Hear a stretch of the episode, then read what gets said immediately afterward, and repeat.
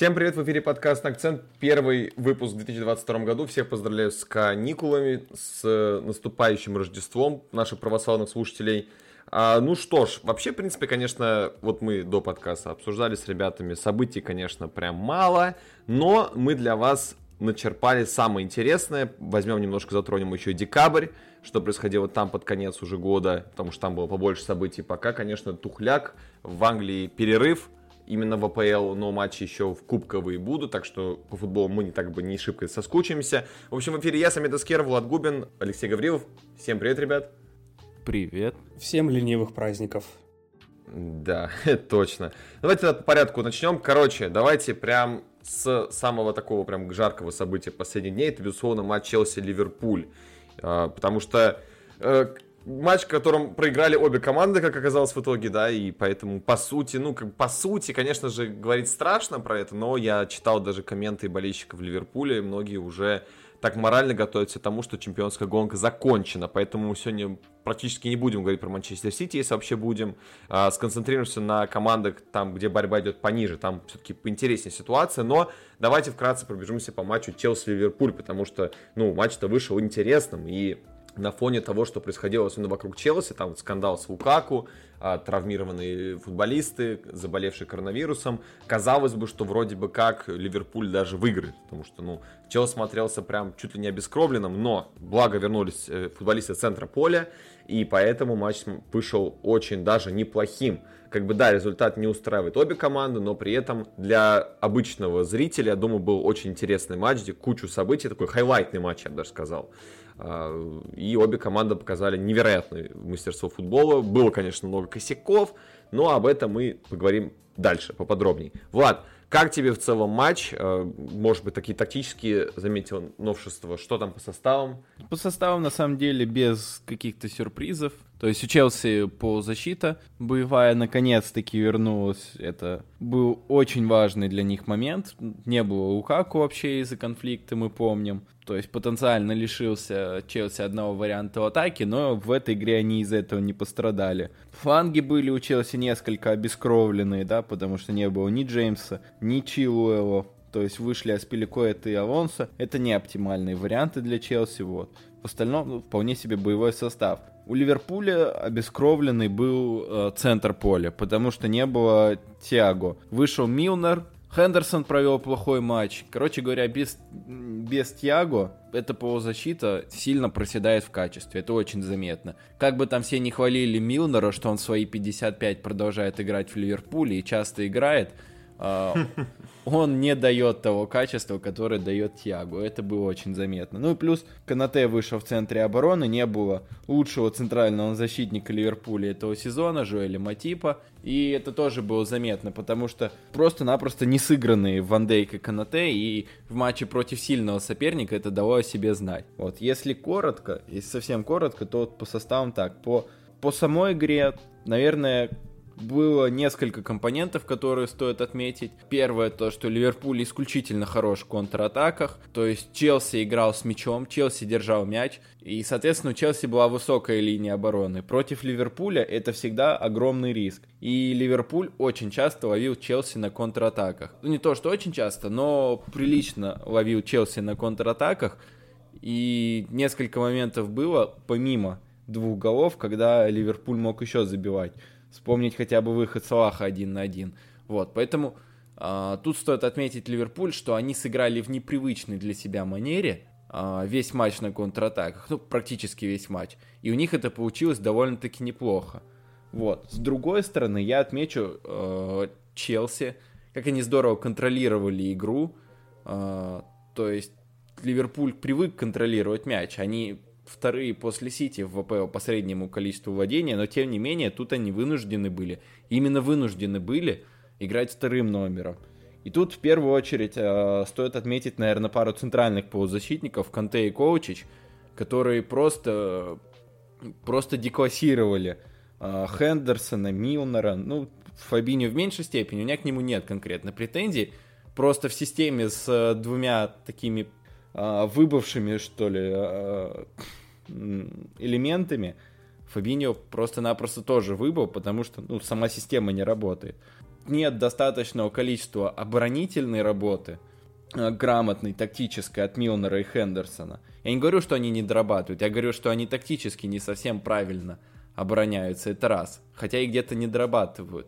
Вот. И второе, то, что э, у Ливерпуля игра очень-очень э, завязана на быстрых переходах из обороны в атаку.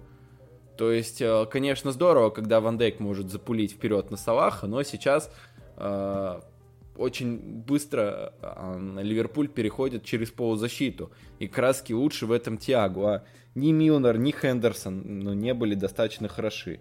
Вот. И поэтому, в общем-то, в полузащите полностью Ливерпуль проиграл матч. Там и Канте с Коучичем идеальную игру выиграли. Я э, смотрел матч и не знаю, у вас было такое чувство, нет, но мне казалось, что Канте это вообще какое-то там э, возвращение Азара, потому что как он накручивал там игроков Ливерпуля, это вообще шок был. Но, тем не менее, вот Челси выиграл борьбу в центре поля, и это стало во многом ключевым э, в этой игре, потому что Ливерпуль начал лучше в плане голов, не в плане игры. И, казалось бы, уже все понятно, но нет, именно вот это в полузащите битва, скажем так, была выиграна Челси, и в дальнейшем они могли матч э, ну, как бы в свою сторону переложить, пер переломить, вот, поэтому были свои моменты такие интересные. Э, кстати, угу. а, как вы думаете, хорошо ли, что на этот матч Челси вышел без Лукаку и даже без какой-то надежды на Лукаку? Потому что мне кажется, что это был плюс для Челси, они были очень подвижными. Но, возможно, я ошибаюсь. Вы что думаете? Я считаю, что на самом деле это сыграло под руку, потому что во-первых, ситуация с психологической точки зрения была невыгодна, да, то есть здесь нужно учитывать еще тот факт, что даже если бы он вытащил его на поле, мне кажется, во-первых, свои же болельщики просто бы жестко зарамсили, а, и он бы не смог выдать свой лучший матч, то есть э, именно из-за того, что ситуация была такая, ну, он бы там смотрелся вообще не к месту. Если брать тактически и с игровой точки зрения, то а, да, возможно, порой не хватало какой-то вот именно голода натиска не хватало, потому что оба гола вышли а, ну, если первый гол берем, это просто сумасшедший удар Ковачича, да, конечно, это просто, ну, такой один забивается раз, ну, раз через 20 только забивается, и мы, в принципе, это прекрасно понимаем, что удар еще так несколько раз Ковач, навряд ли бы он забил, даже ворота Келлихера, да, а, был бы там даже Алисон, скорее всего, был, он не отбил этот момент. Другое дело, что мне понравилось, как взаимодействовали игроки с Хаверсом, и, в принципе, игроки атаки смотрелись неплохо, очень даже. А, но чего не хватало, как обычно, не хватало Челси немножко вот именно этой вот этого натиска, то есть последнего удара, потому что Челси очень много доводил атак вот до прям вот последней трети, вот прям только бей, но опять-таки либо мазали, либо вообще не били поворотом. Плюс мне еще не нравится, как играет Алонсо абсолютно, то есть я свою позицию не уйду, как бы да, конечно же, он считается постоянным опекуном петухов, точнее, Сперс, извиняюсь за такое грубое выражение, но, опять-таки, Алонсо это не тот уровень, поэтому он не мог дать того объема работы и те подключения в атаку, который мог бы дать, э, соответственно, Чилвелл. Поэтому это было грустно. То есть, мне кажется, Челси не хватало именно по флангам больше атаки. И мы видели, как, допустим, фланг Алонсо проседал, э, через который много очень пытались контратаковать футболисты Ливерпуля. В принципе, там, ну и, конечно же, еще Гу. Между прочим, Челси действительно атаковал через э, правый фланг, то есть фланг Аспилико это, и ты тут прав. В атаке фланг Алонсо проседал, конкретно в этом матче. Но Ливерпуль-то тоже атаковал в основном через свой левый фланг, то есть через фланг Мане и через фланг Цимикаса. А, поэтому тут как бы двояко.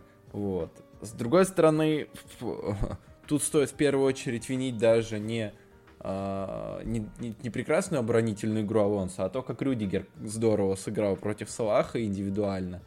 А, да, Салах все равно забил, но тем не менее а, Рюдигер очень часто один в один останавливал Салаха, и Рюдигер был таким в этом матче очень мерзким игроком.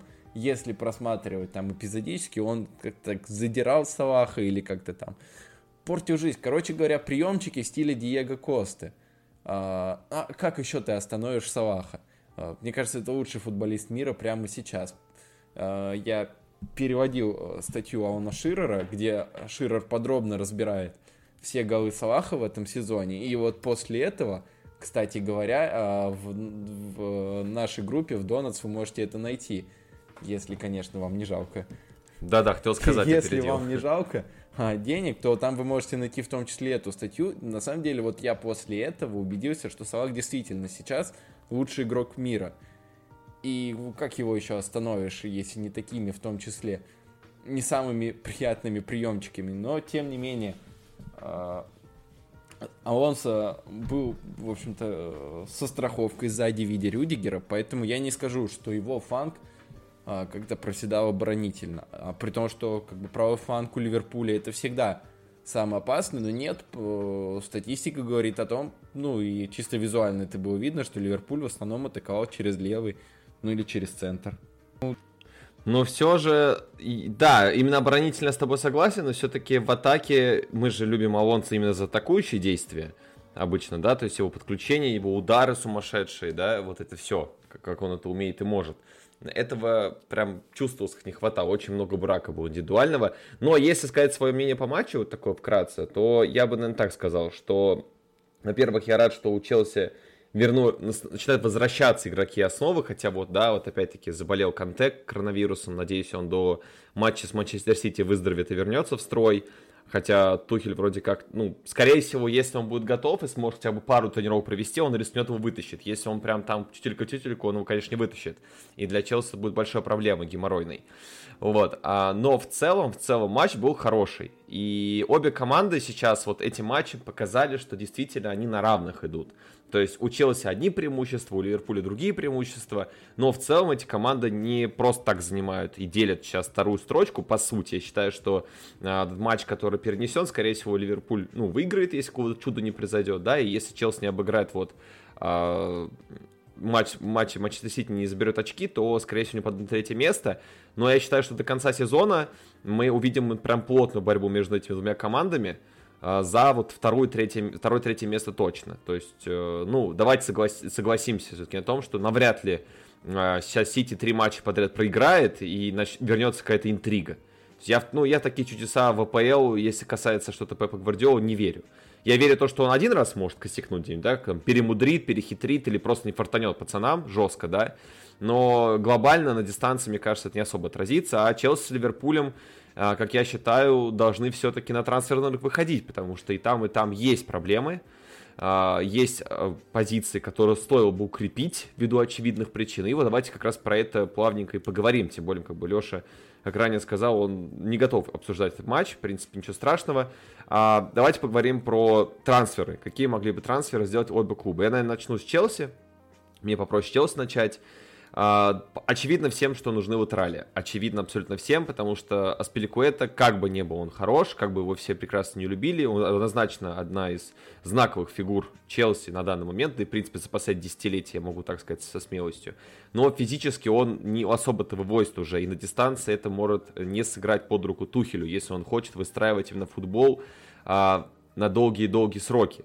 Здесь сейчас Аспилико это хорошая функция, тем более универсальный игрок, он и в центре может играть, и на фланге, но все-таки если выпускать его в больших играх, то он может просто не ввозить физически, тем более если там идет речь о борьбе против условного Трента, который, ну, понятное дело, на три головы быстрее, чем он, просто физически моложе и поэтому быстрее.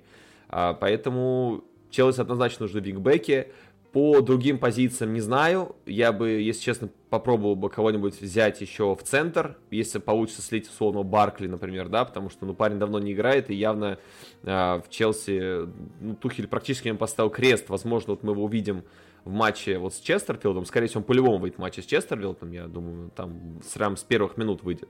А кого еще выпускать-то, господи, против Честервилта? Кто будет бороться с курением, как говорится? А, но все-таки, все-таки у Челси есть большие проблемы еще и в центре, и нету хорошей замены. Мы это посмотрели, мы это увидели, что когда ломаются основные футболисты в центре поля, некем банально заменить так, чтобы не сильно просело качество футбола. Там Лофтус Чик, он э, из матча в матч. Я не знаю, я к нему пока не сложилось никакое впечатление, потому что он может провести неплохой матч, а может провести прям отвратительный матч, очень много косячить, и он больше выглядит для меня как игрок, который выходит, знаешь, там третьей заменой на последние минут 15-20 для того, чтобы освежить просто линию, чтобы было больше натиска в атаку, потому что все-таки Лофтус-Чик, он больше атакующего плана полузащитник, да, он хорош продвижение мяча и так далее.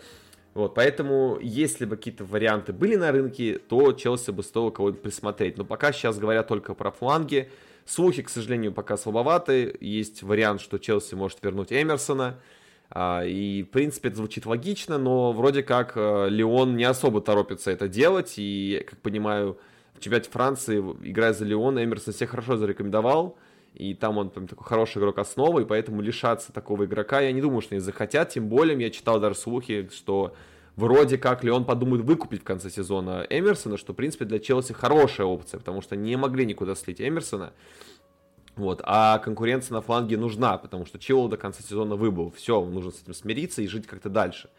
Вот, поэтому День смотрится отличной кандидатурой, тем более, судя по последним слухам, а, который буквально прям, прям час-два назад читал, точно он уходит. Зимой он прям намерен покинуть клуб.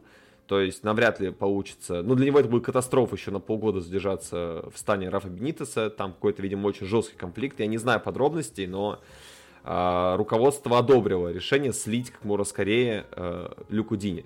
И тем более это игрок адаптированный под ДПЛ, знает какие тут кондиции, скорости, нагрузки, его не надо адаптировать. Э, если Челси получится заполучить Диня, то это будет для Тухеля отличная сделка. Я думаю, что он неплохо пишет состав. Я не изучал его какие-то там, ну, цифры, как он вообще проявлялся в этом, этом сезоне, но, я понимаю, при Рафа Бенитесе он не был ключевым футболистом и особо много не играл, как я понимаю. Вот. По другим вариантам, там еще есть слухи про Тео Эрнандеса из Милана, но мне кажется, это какая-то маловероятная сделка, если только летом, потому что, во-первых, за него Милан попросит просто бешеные бабки, скорее всего, потому что он игрок основы, один из ключевых игроков Милана и полезный игрок. Ну и плюс, как бы сами знаете, адаптация, все дела. Все-таки был пример с Лукаку, что не тоже сразу не смог адаптироваться, вписаться в систему. До сих пор не особо-то вписался. Да, вот о чем Влад как раз спрашивал. Поэтому, ну да, пока день. Самый оптимальный вариант для Челси. А по другой позиции, по правому флангу, если брать, то, ну, я не знаю, тут что смотреть. Э, проблемы с Джеймсом тоже непонятно, когда он восстановится. Кто-то пишет пару недель, кто-то пишет чуть ли не пару месяцев. А, и Тухель пока тоже молчит, видимо, они еще сами не знают, насколько выбыл Джеймс. Но для Челси тоже очень огромная потеря. И тут тоже непонятно, кого Челси может присмотреть себе. А, Влад, у тебя какие-то еще есть инсайды? Может, ты там находил, натыкался на что-то? Да нет, я бы продолжил тогда размышления о том, кто нужен Ливерпулю. И тут, наверное, самое очевидное, что Ливерпулю нужно усиление в атаку, потому что ни Минамино, ни Ориги, э, ни кто-либо другой, ни Оксу Чемберлен, э, ни парни там из молодежки. Короче говоря, э, в Ливерпуле есть четыре достойных игрока в атаке, и больше, в общем-то, никого. При том, что там играет троица, это, конечно, очень мало. И Минамино может сколько угодно забивать в Кубке Лиги, и это будет здорово, но он все равно очень сильно по уровню уступает э, основным футболистам. Поэтому Ливерпулю нужно в первую очередь усилять э, линию атаки, и ты находил слух, э, ты, ты, ты находил о том, что они хотят Вингера и Спорту купить? Да, у Луиса Диаса. У него, кстати, неплохая статистика, 15 очков по гол плюс паса, 15 матчей чемпионата Португалии. А, молодой парнишка, ему 24 года. А, я ничего больше про него особо не нарыл, потому что, к сожалению, не слежу особо за чемпионатом Португалии, но, судя по последней информации, ну да, статистика хорошая, но там сейчас проблема в сумме трансфера, потому что Ливерпуль, как обычно, хочет мало заплатить, а Порту, как вы знаете, никогда особо не прогинался на трансферном рынке, и этим они славятся. Там настолько большая разница, чуть ли не почти два раза, потому что Ливерпуль, по последним данным, предлагал 38 миллионов, а они там чуть ли не 60 хотят за него выбить, за Луиса Диаса. Но э, это в стиле Ливерпуля и в стиле Порту, так что я не знаю, чем эта история закончится, но больше, к сожалению, слухов я не нашел по Ливерпулю. То есть это вот... А как насчет центра? Слушай, вот ты же весь сезон говорил про проблемы в центре, и вот этот матч... Да, да, конечно, конечно, нужен, нужен игрок центр поля. Притом э, нужен на самом деле не какой-то там э, хороший там перспективный игрок или какой-нибудь трудяга вроде Милнера такой, старина. Вот. Нет, нужен основной игрок мирового уровня. Вот кто нужен Ливерпулю. Типа Вейналдума. Хендерсон. Типа Вейналдума, да. А, но с Виналдумом, я думаю, несмотря на то, что у него там в ПСЖ не задалось, я думаю, с ним вся история уже кончена. Ну, я думаю, да, его не Нужно искать кого-то нового, так, такого же типажа футболиста. Э, и придется на самом деле платить. Если Ливерпуль хочет э, держать, держаться в уровне с этим Сити, то нужно действительно покупать такого футболиста. Ну, потому что у них два сейчас полузащитника мирового уровня и Хендерсон, который периодически блистает. А, не, не то, что периодически блистает, периодически выдает хороший, достойный матч, но по этому сезону он не так хорош. Я думаю, многие фанаты Ливерпуля с этим согласятся. И Это... в матче против Челси, например, один из важнейших матчей сезона, и Хендерсон не провел его на уровне. Хотя он капитан, и ожидания от него уже завышены. Не, не, не тянет он в этом сезоне. А, и поэтому довольно тяжело. А так вывозят, конечно, Ливерпуль в этом сезоне невероятно просто в первую очередь Сах, ну и вся атакующая линия. Но без центра полузащиты так долго нельзя. Можно какого-нибудь кита там продать. Кому он вообще нужен в Ливерпуле? Просто попытаться его кому-нибудь толкнуть. Ну да, Кейта не оправдал свои ожидания, ну, конечно. и так далее. В общем, в общем, нужен обязательно игрок центр поля. Так же сильно нужен, как и игрок в атаку. Вот две позиции, которые Ливерпулю нужно обязательно. При том, что линия атаки сейчас полностью уйдет абсолютно на Кубок да. Нации. Там остался только Минамина, Ори, э, Ориги, а, я не знаю, там Фермина вылечился или нет. А, про Минамина мы уже Ферми... говорили. Нет, По нет, сути, там, все. там досто... до... доступный, по-моему, доступный, по-моему, сейчас только Жота. А, ну Жота, а, да. Потому что... Но способен ли Жота в Соу возить всю атаку? все по тем или иным я думаю, нет. Ну, конечно же, нет.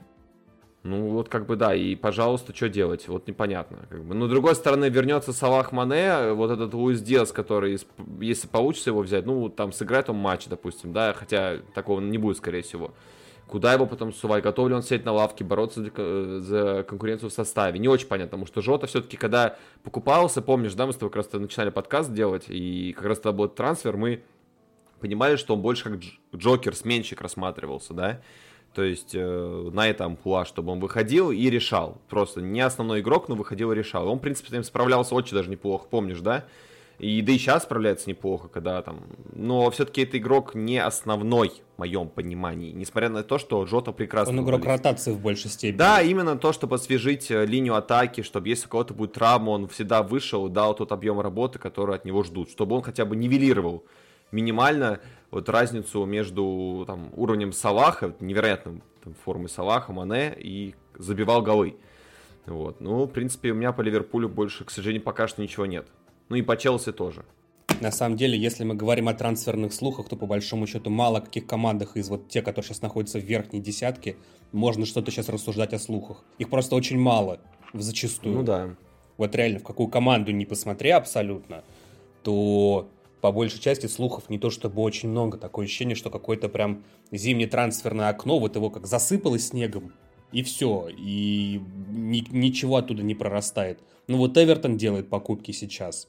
Уотфорд, по-моему. Ньюкасл начал закупаться. Да, они купили Трипьера. Это для меня достаточно неожиданный трансфер. Вот Трипьер в Ньюкасле для меня смотрится дико. Плюс они еще хотят вроде как арендовать э, Каутиньо, хотя там сейчас за Каутиньо еще Астон Вилла вписалась, там Джерард хочет его у себя видеть, это, конечно, очень странно. Для меня это вообще неожиданная новость, то, что Каутиньо, опять-таки, ну, там э, при условии, если снизит свои требования по зарплате, то есть либо там Барселона будет платить часть зарплаты за него, потому что я не думаю, что, ну, ладно, у Ньюкасла будут деньги, а вот у Астон навряд ли будут такие деньги, чтобы покрывать бешеные аппетиты Каутиньо. Еще не факт, что он даже заиграет на том уровне, котором играл в Ливерпуле в свое время. Я уже молчу про другие его моменты, отрезки. Ну, где-то же ему надо восстанавливать свою карьеру с другой стороны. Ну, конечно, да, да, в принципе. Но мы уже видели один такой приход, да, вот, э, помните, да, такого человека, как Хамес Родригес, да, который переходил в Эвертон. Помним такого парня. Начал Мы обсуждали же уже, да, Эвертон. Да, начал хорошо, а потом а потом что-то не, не зашло дальше, вот. Ну, хорошо, давайте тогда дальше перейдем. Следующей паре, которую я хотел бы обсудить, это, безусловно, команда, которая, на мой взгляд, пока что очень активно борется за четвертое место.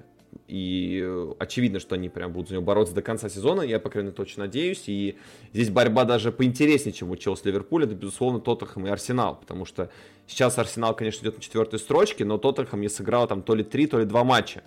То есть, э, по факту, если он эти матчи выиграет, то команда Конта вернется на четвертое место и спихнет Арсенал. Так что... В два матча у них разница. Два да. матча, да. да. Прав. 20 у Арсенала, 18 у Тоттенхэма. Ну, как бы да, поэтому это номинально пока что Арсенал на четвертом месте. Это вопрос времени, как сыграет Тоттенхэм. Там, удержит четвертую строчку, Арсенал не удержит, пока непонятно. Но все-таки, все-таки, а, Арсенал пока что, так как Тоттенхэм, по сути, еще болел короной, особо много не играл. Арсенал сыграл прекрасный матч против Манчестер Сити, несмотря на результат. Я считаю, что Арсенал выдал один из лучших перформансов в этом сезоне, и против такого соперника а, это было восхитительно с тактической точки зрения. А, Арсенал реально возил Манчестер Сити, и это для меня смотрелось очень дико, потому что, ну, я, конечно, не ожидал 5-0 увидеть, да, как бы, понятное дело, что вроде как у Арсенала с обоймой футболистов все нормально, там не особо кто-то болеет, и травм мало, а, вот. Но все-таки, я думаю, будет поувереннее игра Манчестер Сити. Но Манчестер Сити прям моментами был деклассирован, могу даже так сказать. И их победа на самом деле вышла только из-за того, что вот Арсенал получил красную и косячил моментами. Вот. Но в целом, согласитесь, этот матч был классный. Влад, есть какие-то слова по матчу вообще у тебя или нет? Конечно, конечно. Я бы отметил, на самом деле, ты сказал про тактически хороший матч от Арсенала, и это действительно так и есть. Во многом э, Артета даже переигрывал Пепа. И я бы вот этот матч э, взял бы за основу того тезиса, что Артета очень сильно вырос как тренер. Когда ты с Арсеналом, у которого состав все-таки, ну, очевидно, хуже, чем у Сити, играешь э, как минимум на равных с этим Сити, да, счет, э, счет 1-2, но тем не менее игра, э, в общем-то, не совсем счет отражает суть игры. Да. Плюс было очень много спорных судейских решений. Об этом не будем. Суть в том, что действительно Арсенал сыграл здорово, и Артета здорово к матчу подготовился. Он очень грамотно запрессинговал этот Сити. То, что не получалось даже у Челси, у Ливерпуля, а, Арсенал действительно смог запрессинговать очень правильно этот Сити. То есть партии Джака э, постоянно агрессивно и активно выдвигались вперед, чтобы держать а, Силву и Дебрёйна, а Эдегор ну, перекрывал а, линию передач для Родри. И центр поля у Сити а, зачастую оказывался заблокирован. Там еще и Мартинелли очень часто смещался, выдвигался на Канцелу. Зачастую, в общем-то, и Родри, и Канцелу были заблокированы, а из, из э, задней линии они в основном в основном они разыгрывают мяч вперед э, в атаку, то есть через них все идет, э, но тем не менее зачастую их блокировали, ничего не получалось у Сити, игра шла у Сити э, зачастую э, гораздо более ватная и пассивная, чем обычно. Да, контроль мяча,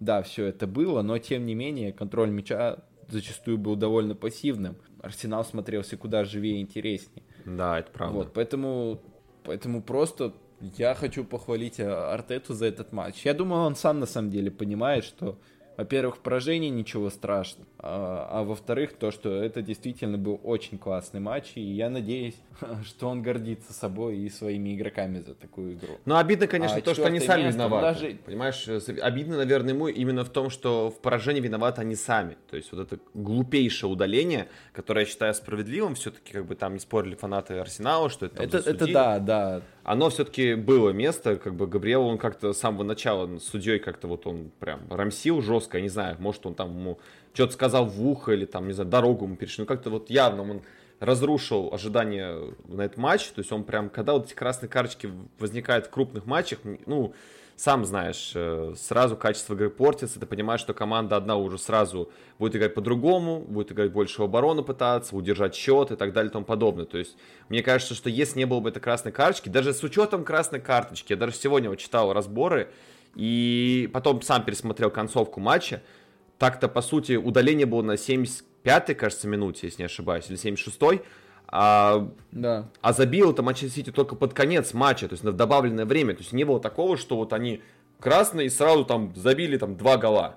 То есть и один гол вообще был с пенальти. Не-не, даже на 59-й минуте удаление было, да. А, 59 а, И при том, да, Арсенал грамотно перестроился на 5-3-1 вот, э, опустился низко и, в общем-то, тоже довольно успешно сдерживал этот Сити. Да, безусловно, в меньшинстве, этот Сити, ну, не, невозможно сдерживать вечно, но да, действительно, на самых последних минутах забили. Ну да, не хватило, ну не хватило. Но, а с другой стороны, ты прав, это только молодая строящаяся команда, а, Артета сам, если эта команда развивается, это не устоявшийся тренер, да, и не зря а, вот также в продолжениях э, дифферам в сторону Артеты, сейчас же вот прошла новость, не знаю, насколько она достоверна, но вроде как сейчас уже Ман-Сити начинает думать о том, кто сменит э, в конце, там, через сезон, точнее, сменит Пепа, да, потому что у него контракт заканчивается в 2023 году. Вот, и Артета рассматривается как один из сменщиков его Манчестер Сити. Не знаю, пойдет он или нет, но я думаю, если такое возникнет, то, скорее всего, он пойдет. Я думаю, для него это условно очень большой шанс, и для него будет большой прогресс, тем более у него уже будет довольно-таки неплохого будет в арсенале. И тем более он такой прямой, э, такой ученик Пепа, сменщик, и, естественно, руководство Манчестер Сити хотело бы, чтобы кто-то вот из такого же толка, такого же образа мышления остался в команде и продолжал ее развивать в том же русле, не перестраивал команду, не устраивал какую-то там революцию и так далее. Вот, но возвращаясь к этому матчу, а, последнее, что я хотел сказать, что Арсенал на данный момент, как претендент на четвертое место, смотрится для меня лично куда лучше, качественнее, чем Тоттенхэм. Но у Арсенала, опять-таки, есть тоже недостающие позиции, которым стоило бы укрепить, по идее, но насколько это позволяет финансовое состояние, я не знаю, потому что они летом потратили очень много денег уже, и даст ли добро э, верхушка Арсенала на еще какие-то трансферы, но вот была, очень долго шли еще до начала трансферного рынка, там, еще где-то с ноября, то ли с декабря шли активно слухи про Влаховича э, из Ферентина, если не ошибаюсь. Он в Ферентине, кажется, играет, да? Да, Ферентине он играет. Вот, с ним шли активные слухи, но сначала там были новости про то, что он там по зарплате, что-то еще, а потом чуть ли не прямым текстом сказали, что он именно в Арсенал отказался переходить. Ну, как вот сейчас с Динем и Ньюкаслом. То есть, но очевидно всем, что нужна замена Абумиянгу. А, Абумиянг, так же, как и Дин сейчас, это абсолютно сбитый летчик для команды. То есть, э, сейчас Арсенал будет пытаться его куда-нибудь слить, продать, э, потому что, ну, судя по всему. При этом пока желающих не то чтобы очень много было, ну, по крайней мере, на Абамиян. А потому что, потому что аппетиты, нету. зарплатные аппетиты, нужно понимать. Ну, конечно, конечно. Да. Это не молодой игрок, э, Бумиян, который там готов будет пойти в любой чемпионат, лишь бы там была игровая практика. Он свои минуты получит, в сборную его возьмут, даже если не будет года два играть, понятно, всем это очевидно, да, в свою сборную. Так что здесь, я думаю, проблема Арсенала стоит в том, что да, у него просто очень высокие Э, аппетита по зарплате. И его высокая стоимость очень сильно всех пугает. Тем более игрок относительно недавно подписал контракт. Если там оставался бы год по контракту, было бы проще его слить. Ну и тем более, я не думаю, что Арсенал захочет его слить бесплатно. Потому что, как-никак, Абумиян при всех своих тараканах в голове очень неплохой нападающий. Один из лучших нападающих в Англии, в принципе. Ну, в топ-5 точно, я считаю, входит. Ну, на пятом месте я бы его поставил. Вот. Это, ну, лично моя хм. позиция такая. Когда он в форме. Ну, просто, да, у чувака есть вот такие вот приколы в голове. Забавно, кстати, еще тот факт, что вот а, когда играли матч Арсенала и Манчестер Сити в начале этого сезона, в том матче же тоже было удаление у Арсенала. Тот матч, правда, и закончился гораздо печальнее. Ну, там был другой там Арсенал совершенно. Поэтому я вот даже... Там был другой Арсенал, да. это было начало сезона, да. Но вот просто я к чему это веду? Вот если даже открыть просто э, результаты матча Арсенала, последний, который по ним смотреть, Арсенал проиграл либо в играх, где им вот что-то совсем не перло, либо это была равная борьба, и им чуть не повезло. Но вот на моей памяти Арсенал провел, наверное, лучший матч с какой-то вот э, ведущей командой АПЛ.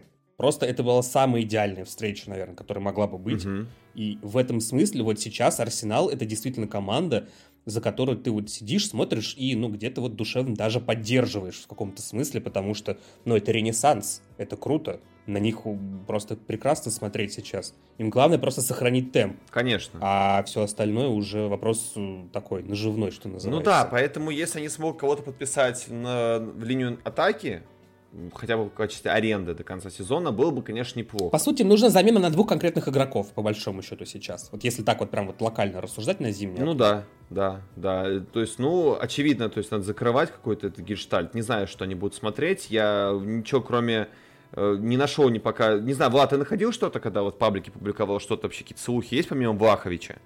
Э, Именно с Арсеналом. Если честно, Не видел ничего. Ну, я тоже не видел. Ничего такого, не помню. Вот, и- вот опять та же ситуация повторяется, опять ноль слухов. Да, Но Ну, они почти летом потратились э, больше всех. Ну, я про это говорил, Ну да. да. но в любом случае позицию, хотя бы, говорю, хотя бы аренду какую-нибудь, если бы они оформили до конца сезона какого-нибудь такого футболиста, пусть даже возрастной какой футболист будет, что просто вот на полгода кризисно закрыл позицию и все.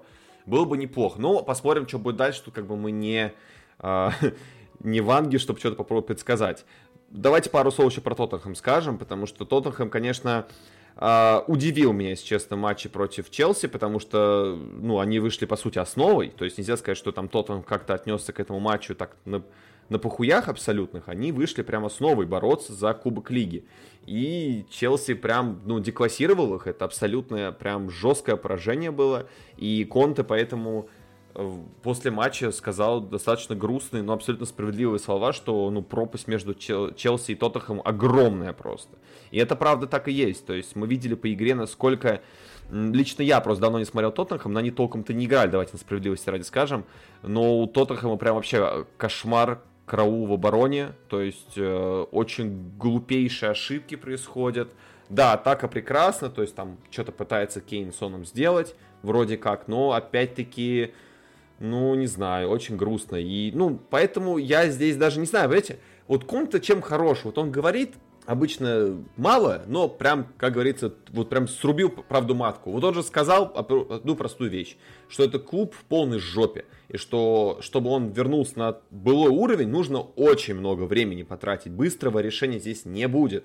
И это правда так и есть. Не знаю, другое время хватит ли времени у самого Конта что-то сделать с этим Тоттенхэмом, и вообще какие позиции укреплять Тоттенхэм, я не без понятия. Скорее терпение у Леви, я бы сказал. Да, ну и, знаешь, Конте сам может там Ну, истерику него тоже. устроить, да, это эксцентричный мужик. Это да. Вот. э, Я не знаю, Влад, у тебя вообще есть какое-то понимание? а, Понятное дело, что Тоттенхэм по- по-хорошему полсоставу поменять, да? Но все-таки какие позиции, на твой взгляд, хотя бы, учитывая, что слухов мало, вот только, только слух про вроде как пытается там Тоттенхэм провернуть сделку обмена Доерти на Адама Трауре, но опять-таки она какая-то прям такая около желтушная, на мой взгляд. И еще был слух такой серьезный уже про то, что был запрос от э, Тоттенхэма в Брайтон, чтобы выкупить Тарика Лемти, да, воспитанника Челси, но вроде как Грэм Поттер сказал нет сразу, ну и это логично, по крайней мере, Поттер не дурак, он понимает, что Лемти отличный игрок и молодой, развивающий, перспективный чувак, его отдавать Тоттенхэм ни за какие деньги вообще сейчас нельзя, тем более зимой. Ну, либо какой-то там поставить бешеный прайс просто там, чтобы хоть кого-то купить более-менее такого же классного, молодого, э, быстрого парня. Вот. А Есть какая-то у тебя вообще информация? Ну, не информация, точнее, а это вопрос следующий уже. По каким позициям ты бы ты считаешь, что Тоттенхэму нужно прям в первую очередь укрепляться? В первую очередь это правый вингбэк, то есть слухи об этом и говорят. Лэмпти, Трауре, да, игрок э, на правый фланг им нужен. Потому что Эмерсон пока не выглядит достаточно качественным игроком для уровня амбиций Шпор. Дуэрти тем более. Это раз. Игрок в центр поля нужен, потому что, по сути, из э, качественных футболистов сейчас там Хойберг и Скип. Все. Домбеле непонятно с какой мотивацией, непонятно что с ним. Короче говоря, минус. Уинкс, а, вроде начал хорошо при Конте. Как, он один матч сыграл при Конте э, вообще на феноменальном уровне, матч против Ливерпуля. Но что дальше будет, э, непонятно. Вот у Челси, ну, он, в общем-то, до сих пор непонятно, зачем этот был трансфер и что это такое. Короче говоря, нужен игрок в центр поля, потому что там сейчас я лично вижу только двух достойных футболистов в центре поля. А, Нужен центральный защитник, потому что кроме Дайера, который и то... Хотя там же Ромеро есть, конечно же, но как-то... Тот самый великий Кто там? Ромеро, помнишь, мы летом охеревали, когда Да, покупали за но то, бешеный то там прайс. какие-то... пов- Да, но то там какие-то повреждения, то, не знаю, а, заболеет он ковидом. Короче говоря, особо не себя пока не показал, но, возможно, еще проявит свой уровень. В любом случае, а, есть Ромеро, есть Дайер, а, и то Дайер это довольно спорный игрок, а, потому что мы знаем, как он любит иногда косячить, привозить. Короче говоря, стараний ему не отказать, но уровень, уровень, наверное, не тот. То есть нужен центральный защитник. Это уже три. А, нужен, безусловно, центральный нападающий, потому что Кейн до сих пор остается единственным центральным нападающим в команде, и все. А, во-первых, Кейну нужен этот центральный нападающий самому, просто чтобы мотивировать его, что ты, если будешь так же играть, так же тухло, то тебя посадят, и будет играть вот этот вот молодой какой-нибудь перспективный паренек там, а ты посидишь, а тебя в Сити тебя не отпустят, и ты просто так будешь сидеть. Вот, поэтому это для него будет мотивация раз. Ну и для Конта больше вариантов, потому что ты не будешь все матчи сезона играть с Кейном, безусловно. А оставить кого-то другого, того же Сона, ну опять же там, на Лигу конференции, что в основе выходить Соном, ну я условно, они уже вылетели, но тем не менее. То есть нужен э, центральный нападающий, нужен Вингер, потому что э, Моура и Бергвейн, они, конечно, добротные игроки, но если ты хочешь бороться за что-то серьезное, то эти футболисты должны быть у тебя на подмене. Ну, да. То есть вот приблизительно есть пять позиций, которые Тоттенхэму нужно усилить. А с Харри Кейном вообще решился вопрос, кстати говоря? Он же с контрактом с его. Он же подвешен, по-моему, по-прежнему. Контракт, контракт новый не подписали, но он остается, и вроде как он там хочет поработать с Конте, Конте хочет поработать с ним. Короче говоря, вроде как все нормально, но по мотивации его на поле это незаметно. Ну и формального что. пока подтверждения не было. Это просто вопрос о том, что касаемо позиции центрального нападающего, вопрос встает не, не только потому, что э, нужна конкуренция Кейна, даже если он останется, а нужен центральный нападающий, даже в том случае, если Кейн тупо уйдет. Такой, конечно, как бы, ну, конечно. Хотя, ну, я надеюсь, что не случится, но... Да не, ну Кейн же летом поэтому хотел уйти, потому что там же в одной из причин я читал инсайды по этому поводу. Но он прям писали открытым текстом, что его в первую очередь устраивает видение клуба, то есть на развитие дальнейшее. То есть он не видит нормальной четкой системы, а, какие у клуба амбиции, то есть какие у клуба ожидания, какие у клуба планы. Проект его не устраивал, набор игроков не устраивал, потому что понятное дело, что Кейн, даже несмотря на то, что у него такая сейчас не очень хорошая форма, он еще не вошел плохо, не очень хорошо вошел в сезон, а, все прекрасно понимают, что этот чувак, который может дать бой, и учитывая тот факт, что это человек основной игрок сборной Англии, не забываем, а, капитан Тоттенхэма, и, если не ошибаюсь, он был капитаном даже какое-то время и в Англии сборной, этот человек очень знаковый для английского чемпионата, и поэтому, если так продолжится, не думаю, что он... время, он и сейчас капитан сборной Да, Англии. вот, я просто забыл, я, мне казалось, что кто-то другой, я вот честно забыл просто с лета, сори.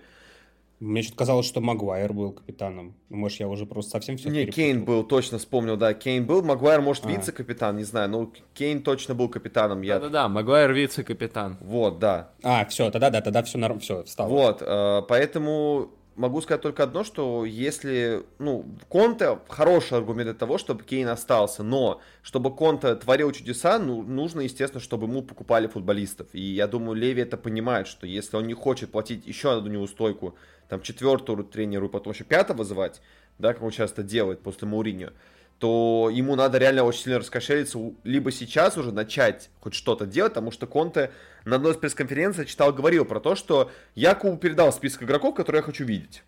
А там дальше посмотрим, как пойдет.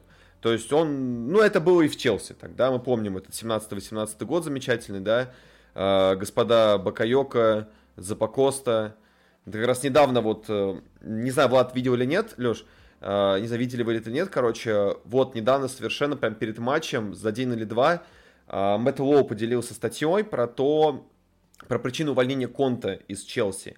Там прям такая расширенная история, огромная, где он расписывал, что у него конфликты были не только из-за Косты, проблемы были из того, что он хотел купить Ван Дейка, Оксуэда Чемберланда, Лукаку, а ему купили как бы, ну, Запакосту, Бакайока, а, Баркли тогда пришел, кажется, или Баркли после, Баркли после пришел, кажется, уже. Ну, короче, а, он просил, а, Марата, Марата вместо, ему купили Марату вместо Лукаку. Даже сейчас это звучит глупо, ну и тогда это выглядело тоже странно очень.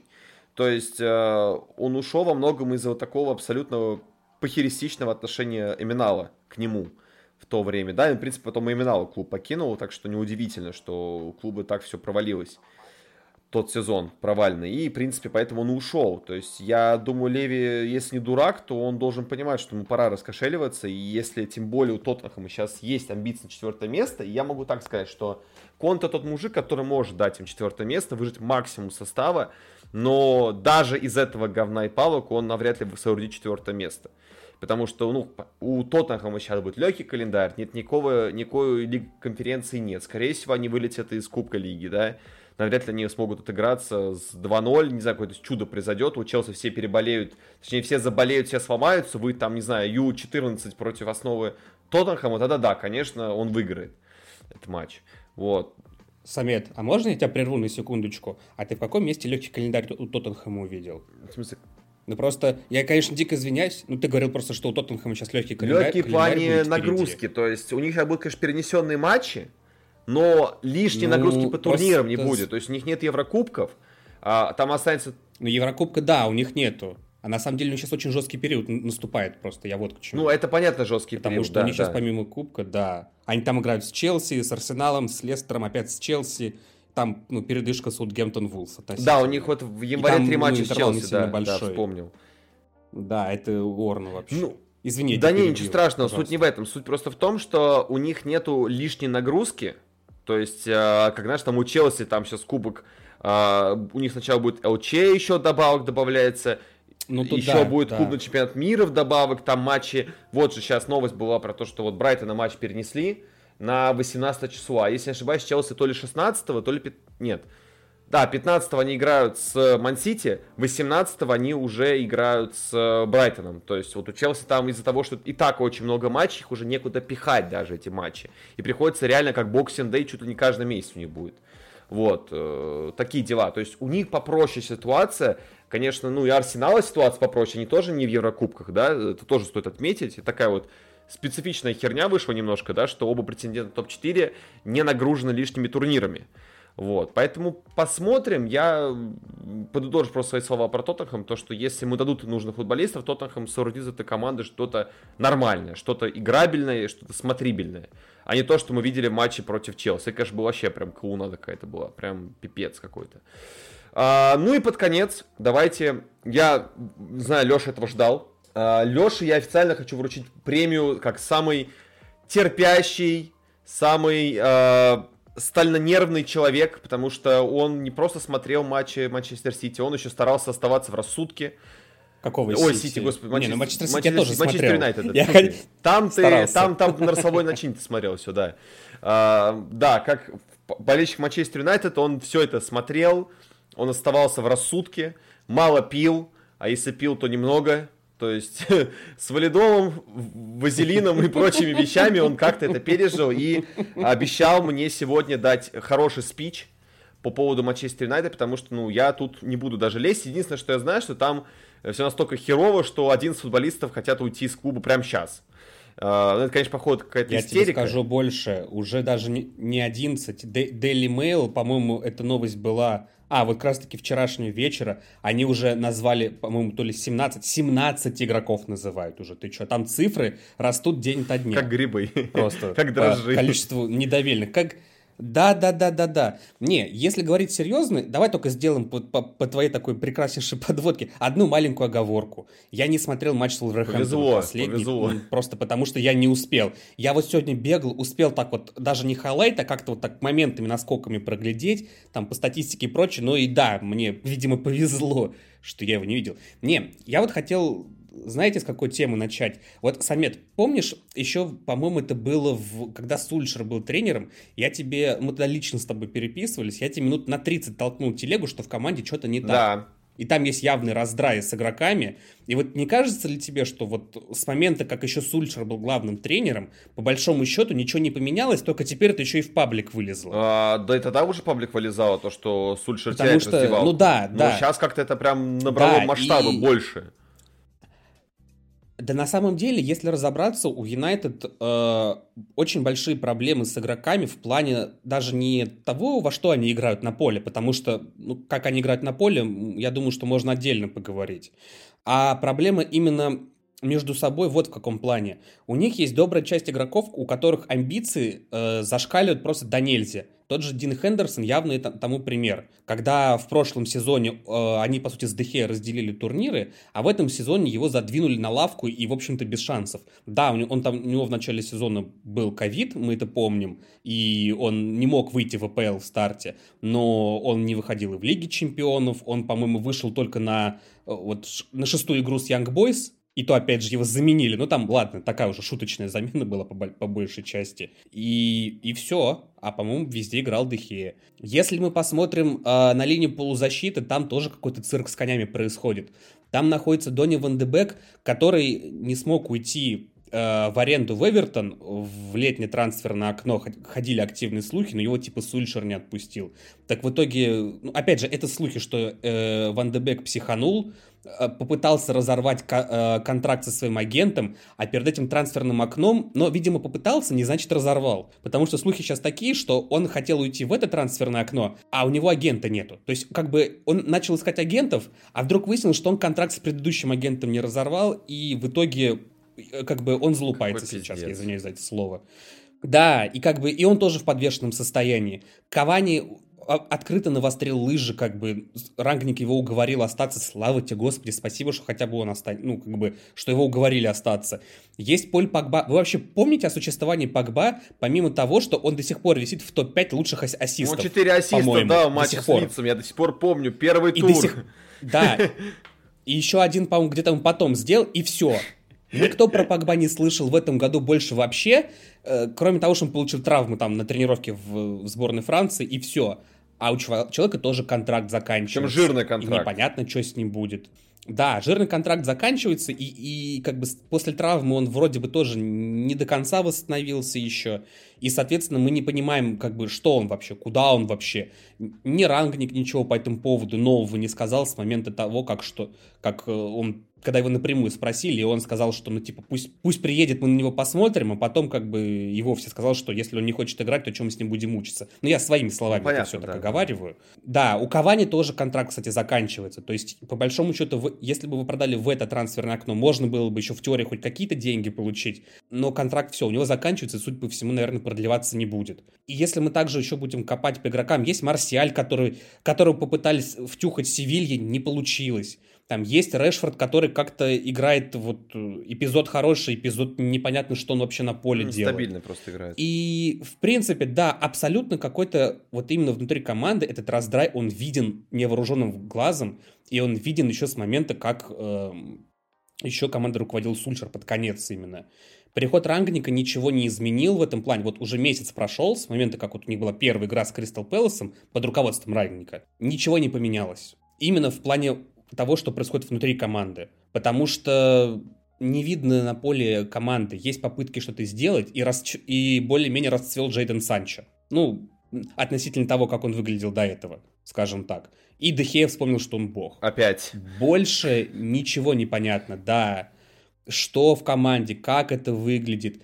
И самое же, ну, в этой ситуации странное, страшное даже, скорее, правильнее будет сказать, что я не знаю, что должно произойти, чтобы Рангника уволили посреди сезона. Временного, трени- временного главного тренера уволили посреди сезона.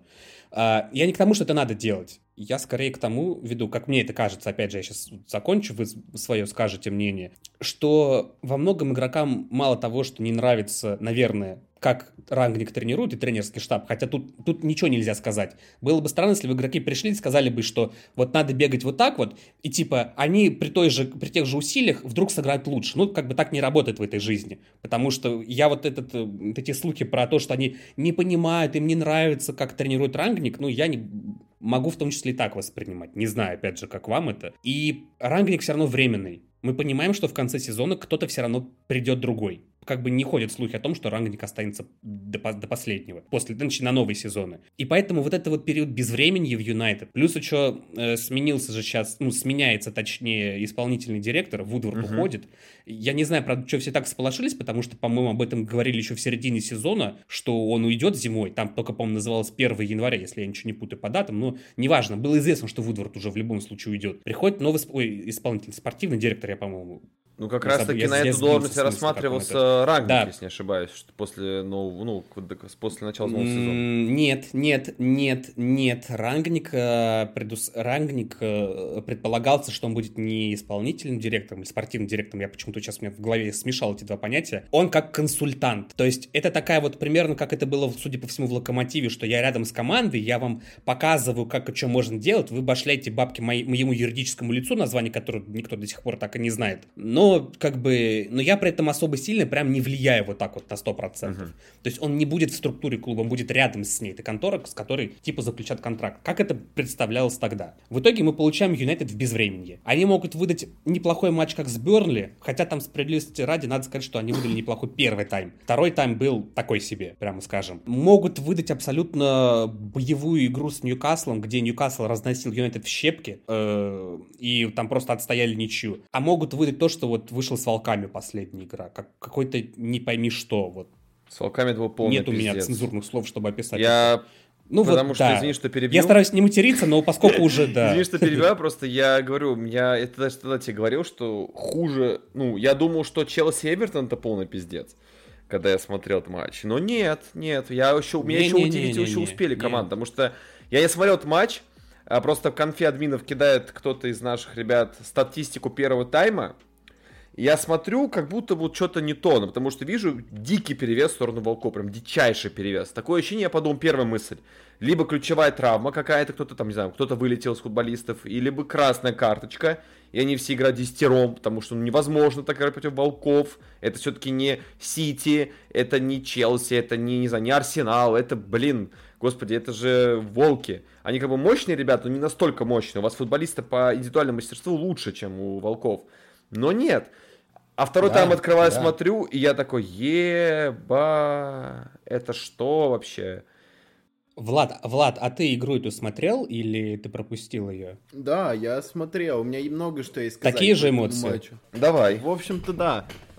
Я, я бы хотел еще подробно разобрать этот матч, угу. потому что на самом деле после этого матча начинаешь понимать, э, что слухи о том, что игроки недовольны рангником, они действительно имеют место быть. А, то есть Начну с того, что схема у Юнайтед, единственное пока что действительно изменил рангник, это схему, то есть 4-2-2-2. А прессинг, который был в первых матчах, а он был. То есть а, прикрыться аргументами, да, что рангник, рангник не поставил его, это не получится, потому что в первых играх прессинг был. И там даже Роналду был одним из лидеров. Сейчас прессинга не было в принципе, вот вообще. И по сути, ну что, та же команда, а, что в худших матчах присутствует Ульшере, только схема другая. А к этой схеме, на самом деле, к подбору игроков тоже огромные вопросы. То есть а, он э, выпускает номинально четырех атакующих игроков. Но кто эти четыре атакующие игрока? А, это Роналду, это Кавани, это Гринвуд и а, это Санчо. Кто из них нацелен на созидание? Только Санчо. Гринвуд, Кавани и Роналду, они нацелены на завершение.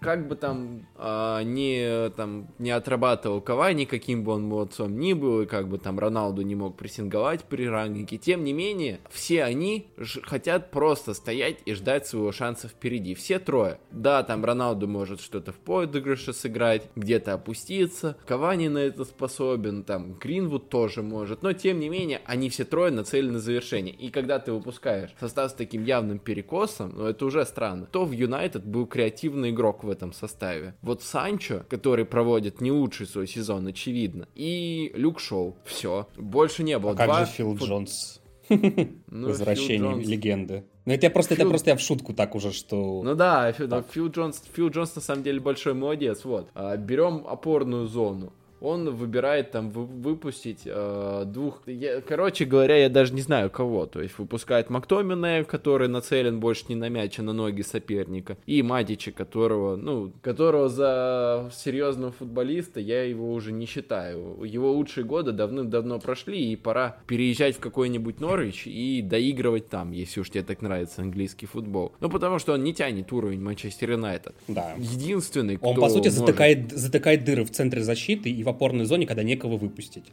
Вот его это, да. по сути, роль в этом сезоне. Да, по сути, э, единственный, кто может там играть более-менее достойно, я не знаю, может, некоторые фанаты Юнайтед со мной не согласятся, но это факт. Единственный, кто может достойно играть на этой позиции, это Фред. Да, несмотря да. на кучу его обрезов и неумение точно пасовать на там 2 метра периодически, когда он переволнуется, но он лучший игрок э, в опорной зоне. И, по сути, единственный. Потому да. что объем работы он выполняет большой. Э, игру он читать умеет, и, ну, вот единственный опорник. Тут выходит без Фреда, э, и, естественно, опорная зона полностью проседает. То есть, в общем-то, нет креативного игрока, нет опорника, Еще и система сама, это 4-2-2-2, она очень узкая. Там э, Бруно Лажа сам сказал на пресс-конференции то, что, по-моему, Роналду прессинговал Коди, а, Кавани прессинговал Невиша, а фланги были свободны. Через фланги мы выходили спокойно. Ну, при том, что это довольно посредственное было давление и так. То есть и Коди, и Невиш были зачастую свободны. Но на флангах волки чувствовали себя совершенно свободно. И то есть просто следует пас, допустим, от вратаря на флангового защитника и все, и дальше полетели. А,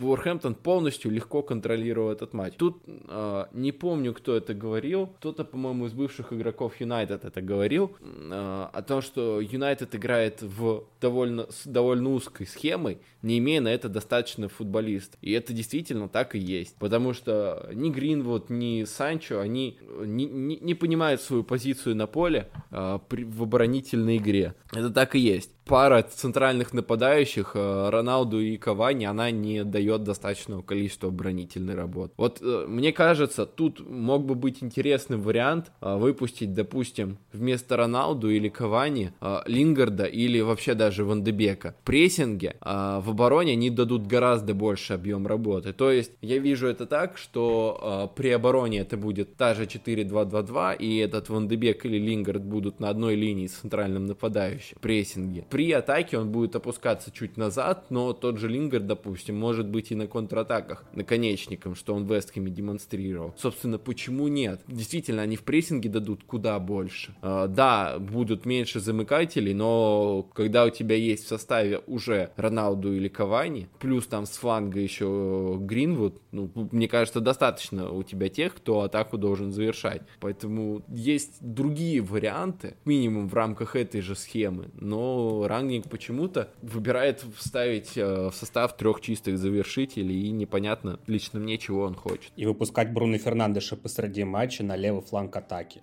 Хм где он смотрится, ну, мягко говоря, не самым лучшим образом. Оно же действительно да. получается так, что в этой схеме, в нынешней, а Бруно Фернандеша по большому счету места нету. Единственный его возможный вариант использования, два варианта, это либо вот как ты сказал с Ван де Беком, как вариант попробовать и в принципе, почему нет. А, и то опять, ну, как бы Бруно в принципе в прессинг вполне умеет, если захочет, опять же если захочет, здесь главное, наверное, слово, либо опускать его в глубину. Э, Бруно Фернандеш, который является опорником, это что-то очень, наверное, странное и непривычный, и, наверное, не самый желаемый вариант будет для него. И по большому счету мы, получается, сталкиваемся с тем, что э, Рангник пытается, ну, извините вот за это выражение, вот как ты сказал про то, что как с Сульшером ничего не поменялось, Влад, потом действительно те же яйца, вид сбоку. А я еще один афоризм, ну, не афоризм, а вот эту фразу, фразу пытаться натянуть сову на глобус. Или ежа на глобус, как угодно это называете.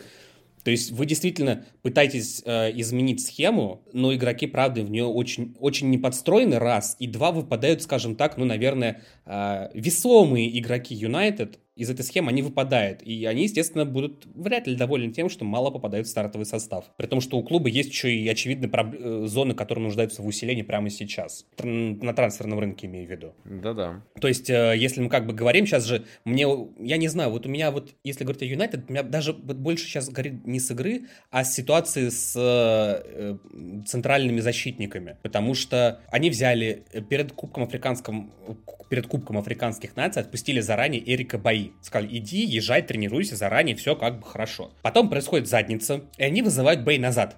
И он такой из Африки, или там, где располагалась их команда, я не знаю, где они проходили подготовку, он возвращается назад в Англию, где проводит один матч, на 65 минуте уходит травмированным, и теперь он не знает, он поедет на Кубок Африканских наций или не поедет. Ну, зато вернулся, помог Юнайтед. Ну, как бы молодец, да, хорошо, супер, замечательно. А, у вас там при этом Магуар, э, ну, бои, все.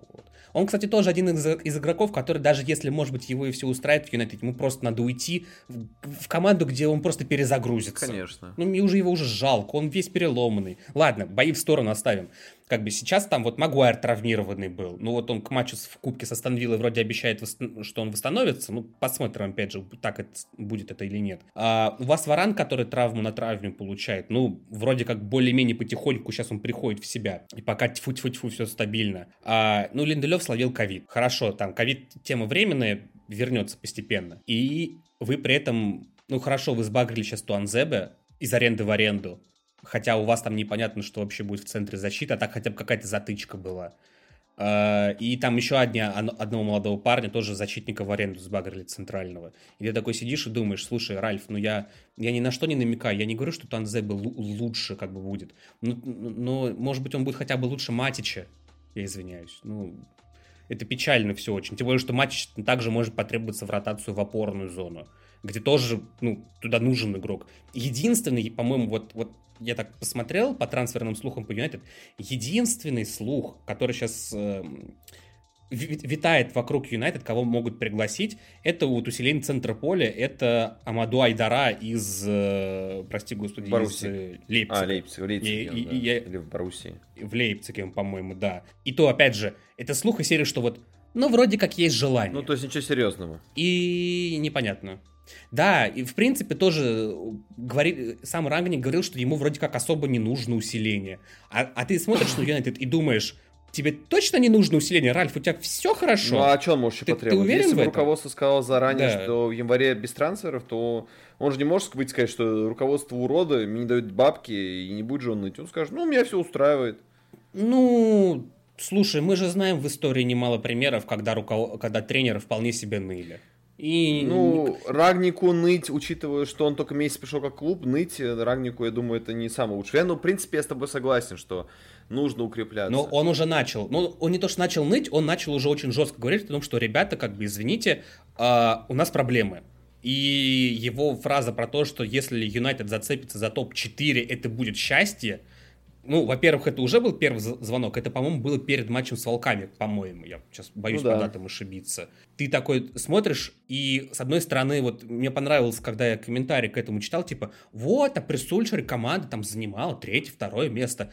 Ты такой смотришь, да, действительно, я говорю, а теперь Рангник должен разгребать, по сути, завалы Сульшера, не, не разгреблен... который он не разгреб до конца, я уже сбиваюсь с этого. Ну да, логично. С языка. Да. И все. И получается какая-то... Юнайтед в безвременье, как мне кажется. Повезет, сыграть хорошо. Не повезет, ну, пф, чё ж. Ничего ждать не надо ну, было. Ну да, грустно по Манчестер Юнайтед, поэтому я, к сожалению, в начале выпуска и сказал, что претендентами на топ-4 больше смотрится именно Арсенал с Тоттенхэм, нежели Манчестер Юнайтед. Но Сейчас, да. А что будет под конец месяца, мы не знаем. Может быть, в конце месяца ситуация полностью поменяется. Там Юнайтед всех вынесет вперед ногами. И Чё бы нет, всякое бывает в футболе. Чудеса случаются, не знаю, Роналду будет забивать по 5 мячей за э, матч, и произойдет какое-то чудо, не знаю. В общем, да, по Манью у меня, если честно, больше нечего сказать. И, в принципе, Леша выдал очень хороший спич, поэтому я тут просто чисто поддерживаю слова, и все. Больше тут ничего не могу сказать. А еще какие-то темы, Влад, у тебя есть на примете? У меня просто все. Да, сейчас действительно тем мало. Да, действительно, тем мало. Нам, на, да, надо дождаться сейчас, как кубки закончатся. Ну так вот бегло. И когда начнется новый сезон, ну, нов, вторая часть АПЛ, как там ну, что да, будет, я как раз таки вот, этого. как с 15-го начнет Челси Манчестер Сити, вот тогда, я думаю, уже будет больше для нас поводов будет собраться и поговорить. Поэтому на сегодня все. Спасибо всем, кто дослушал. Да, вышло лениво и скучно, но что поделать? Салатики еще не доедены, точнее, доедены только вчера. так что извиняемся. Так что ничего страшного. Вы поэтому тоже отдыхайте, пока еще кто не работает, да, уже скоро праздничные не закончатся. Высыпайтесь, отдыхайте хорошенько, встречайтесь с друзьями, больше времени проводите с семьей. Э, как раз футбол такую возможность нам дал. Меньше сидите в соцсетях, в конце концов, вот. Проводите время больше э, с близкими, родными, с друзьями. Вот, на этом все. Спасибо, ребят, большое. И с нашим подкастом, конечно. Ну, и с нашим подкастом, конечно, да. Все ссылочки в описании, подписывайтесь обязательно, поддерживайтесь на донатах. Там вышла вторая часть подкаста Алхазов, кто не слушал, бегом слушать. Очень интересный подкаст. Вот, поэтому всем спасибо, всем пока. Еще раз праздниками. Всем пока, спасибо, что послушали.